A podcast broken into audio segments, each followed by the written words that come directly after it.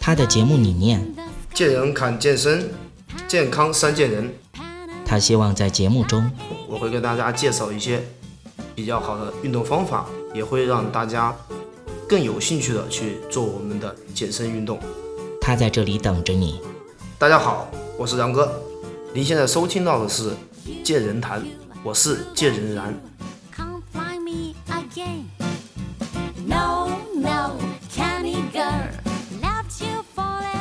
嗯，特别是我们参加一些团课的会员，可能会在受比较比较细致的指导这方面，没有像请私教会员那么细，因为我们可能会一个或者两个教练带很多人练习，所以就会造成了很多的会员他并没有重视这一点。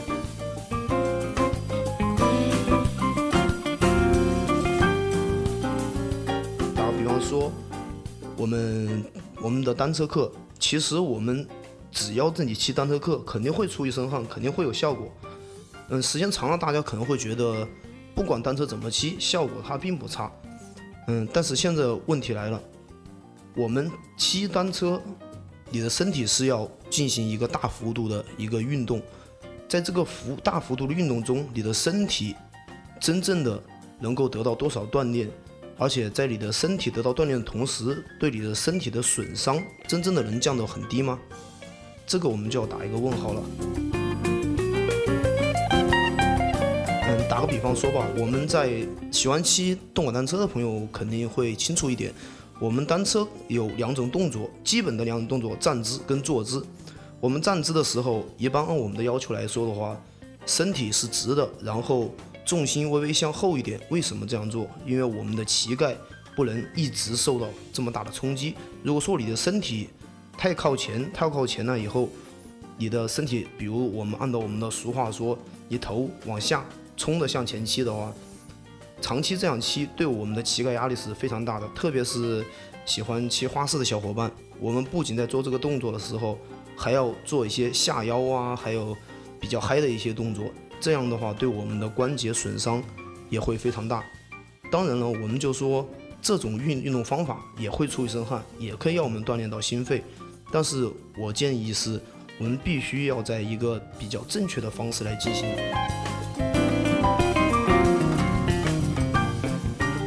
嗯，比如说现在全世界的几个比较好的体系，上次我们在上一次节目也讲过，国际上比较流行的体系。包括莱美的 RPM 之类的，他们其实对我们动作都是有一定的要求。比如说，我们的动作需要在一个规范的范围内。我们为什么要身体保持一个稳定的状态，而不是那种左右摇摆、左右摇摆这种？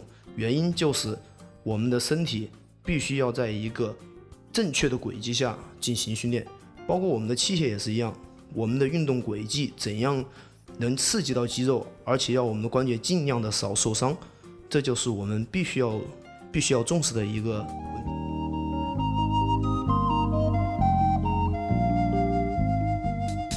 如果您喜欢我们的节目，也非常乐意与我们交流互动，请您直接微信搜索“龙易健身酷站”即可进行互动。